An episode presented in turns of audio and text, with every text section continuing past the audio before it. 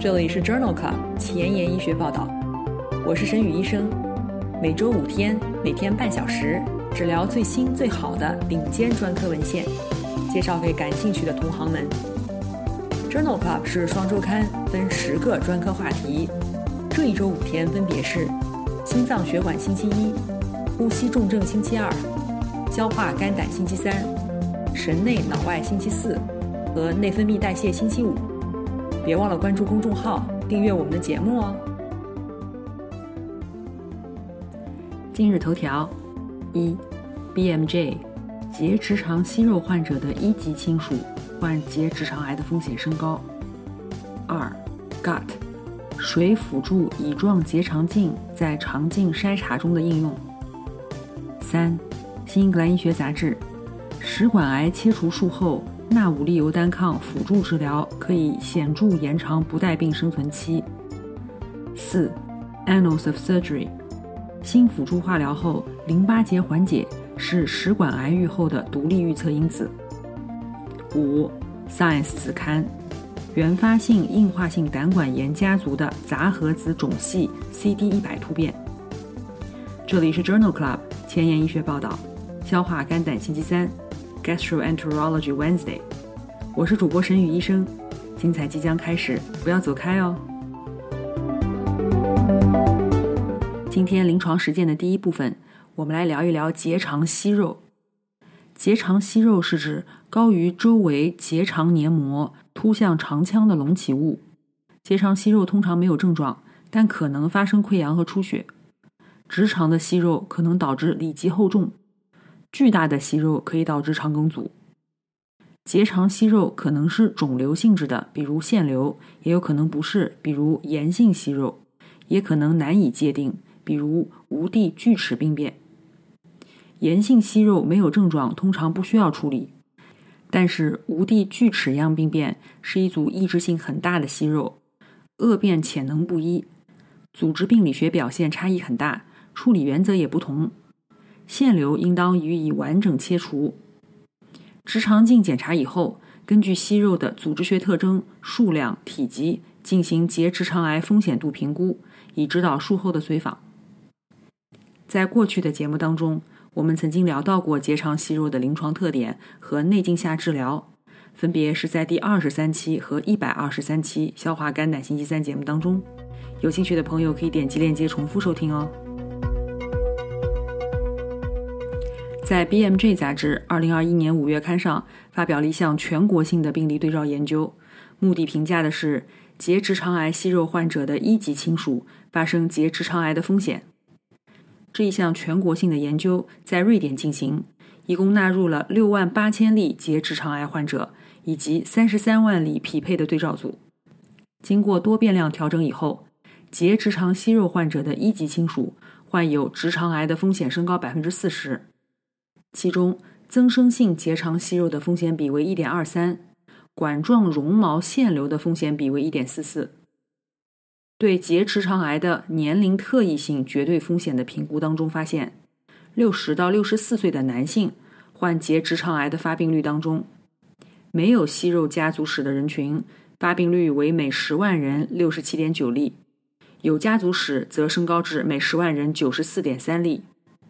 在女性当中，发病率从每十万人六十四例升高至每十万人八十九例，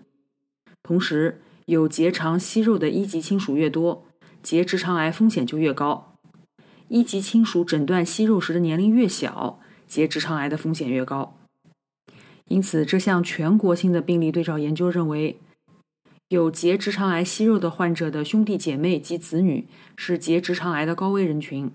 尤其是早发结肠息肉。对于这些患者的一级亲属，应当考虑早期筛查结直肠癌。目前，有的机构在乙状结肠镜当中使用水辅助乙状结肠镜。那么，这种形式是否比标准的二氧化碳技术能够进一步的改善术中的疼痛，以及对乙状结肠腺瘤性息肉的检出率呢？在《Gut》杂志2021年5月刊上发表了一项 WASH。多中心随机对照研究，这项研究纳入了英国肠癌筛查计划当中五十五岁以上的一千一百例参与者，目的是评价水辅助乙状结肠镜是否可以改善术中的疼痛，并且不影响息肉的检出率。因为手术的疼痛可能会影响筛查的依从性和有效性。作者发现，患者报告的中重度疼痛的发生率在两组之间没有差异，分别为百分之十四和百分之十五。不良事件的发生率在传统结肠镜组当中略高，分别为百分之十五和百分之十一。腺瘤的平均数目和息肉的总检出率没有统计学差异。因此，这项 WASH 研究认为，非镇静灌肠乙状结肠镜当中，无论是使用二氧化钛还是水辅助技术，术中的疼痛水平和息肉的检出率均没有差异。下面分享的这篇文章是发表在《Gastroenterology》杂志2021年5月刊上。这一项系统回顾和荟萃分析，目的是比较在筛查当中没有息肉、有低危息肉和有高危息肉的患者当中结直肠癌风险和死亡风险的差异。这项分析包括了12项研究，51万个病例，平均年龄59岁，平均随访时间为8.5年。总的来说，低危腺瘤患者发生结直肠癌的发生率高于无腺瘤的患者，风险比为1.26，而高危腺瘤的癌症发生率显著升高2.9倍。然而，无腺瘤的患者与低危腺瘤的患者结直肠癌相关死亡风险相似，高危患者的癌症相关死亡风险则升高了2.7倍。因此，这项荟萃分析认为，高危的腺瘤患者。发生结直肠癌的风险和死亡风险显著升高，但是低危腺瘤的患者风险非常低。因此，作者认为低危腺瘤的患者随访频率应该与没有腺瘤的患者相同。目前，粪便免疫化学检测 （FIT） 正在取代粪便潜血实验，用于筛查结直肠癌。在《Gut》二零二一年一月刊上。发表了一项以人群为基础的全国肠道筛查计划。文章评价了苏格兰肠癌筛查计划当中通过粪便免疫化学检测或者粪便凝血实验筛查出的患者最终的结直肠癌和高风险腺瘤的检出率。总的来说，粪便免疫化学检测的参与率为百分之六十四，粪便潜血实验的参与率为百分之五十六。两项检查的阳性率分别为百分之三和百分之二。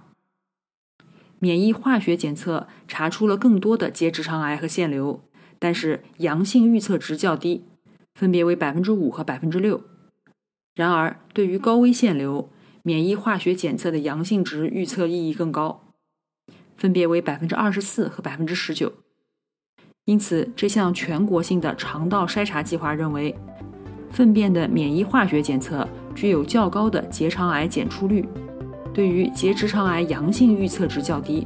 但是对于腺瘤的阳性预测值较高。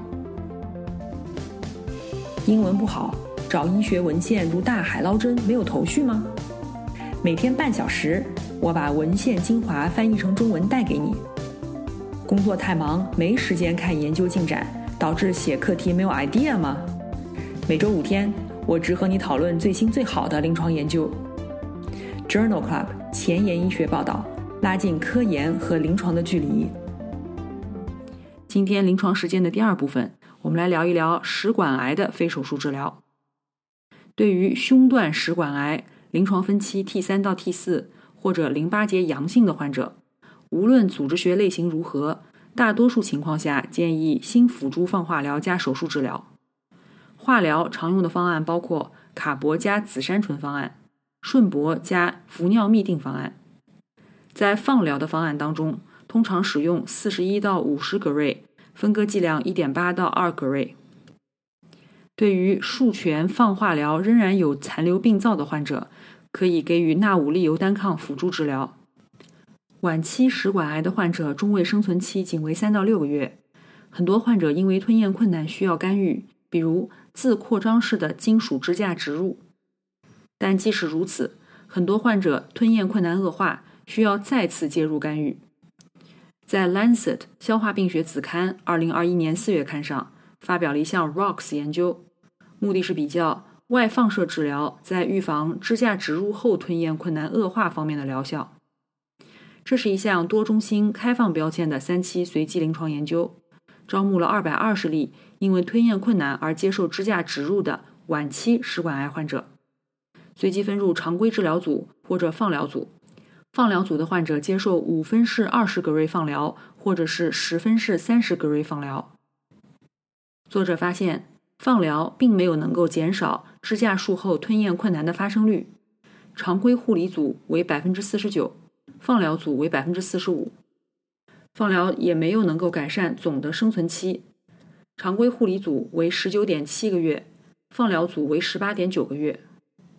并发症或者再次干预也没有组间差异。最常见的不良事件是疲劳。从成本效益分析上，放疗比常规护理更加昂贵，成本效益比较差。因此，作者认为，对于晚期食管癌，食管支架植入以后，姑息性的放疗并不能获得额外的获益，因此不应当作为常规推荐。正如我们先前提到的，对于食管癌患者，放化疗以后如果仍然有残余病灶，可以使用纳武利尤单抗免疫辅助治疗。在《新英格兰医学杂志》二零二一年四月刊上，发表了一项关于纳武利尤单抗治疗食管癌。或者胃食管结核部癌症的三期临床研究，Checkmate 五七七研究，这一项全球性随机双盲安慰剂对照的三期临床研究，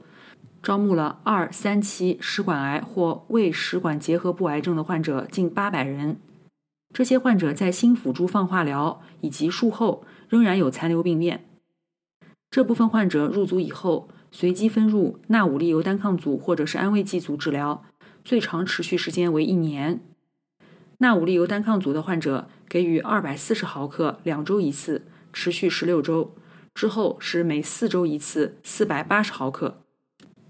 这一项研究的中位随访时间为两年。研究发现，纳武利尤单抗组不带病生存期为二十二个月，安慰剂组仅为十一个月，疾病复发或者死亡的风险降低了百分之三十一。在亚组分析当中。这样的获益仍然显著，严重不良事件发生率两组分别为百分之十三和百分之六，治疗相关的不良事件导致停药的比例分别为百分之九和百分之三。因此，这项 Checkmate 五七七研究认为，在接受过新辅助放化疗的食管癌或者胃食管结核部癌症切除术后的患者当中，纳武利尤单抗辅助治疗可以显著的延长不带病生存期。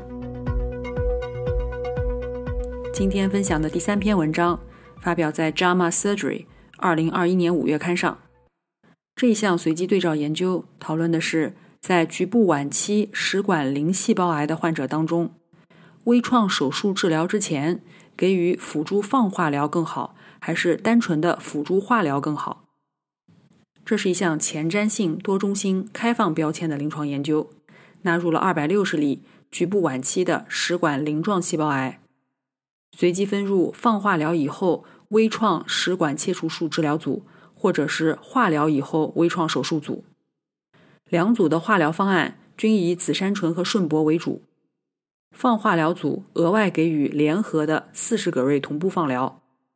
新辅助治疗六周以后，所有的患者接受腹腔镜、胸腔镜微创食管切除术。研究当中，男性占百分之八十五，平均年龄六十一岁。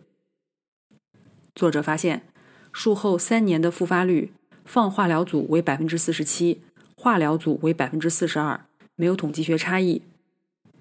九十天内为手术期死亡率也十分相似，分别为百分之三点五和百分之二点八。手术切缘无肿瘤浸润的 R 零率相似，分别为百分之九十七和百分之九十六。但是放化疗组的患者有更高的病理完全缓解率。分别为百分之三十五和百分之三，更高的淋巴结阴性率分别为百分之六十六和百分之四十六，并且因为肿瘤进展或者复发导致的死亡更少，分别为百分之六点八和百分之十四。因此，这项随机对照研究认为，局部晚期食管鳞状细胞癌患者当中，放化疗加微创手术治疗，与单纯的化疗和微创手术相比，具有相似的安全性和更好的病理组织学结果。在临床上，许多晚期胃食管癌的患者年龄较大，而且体质虚弱。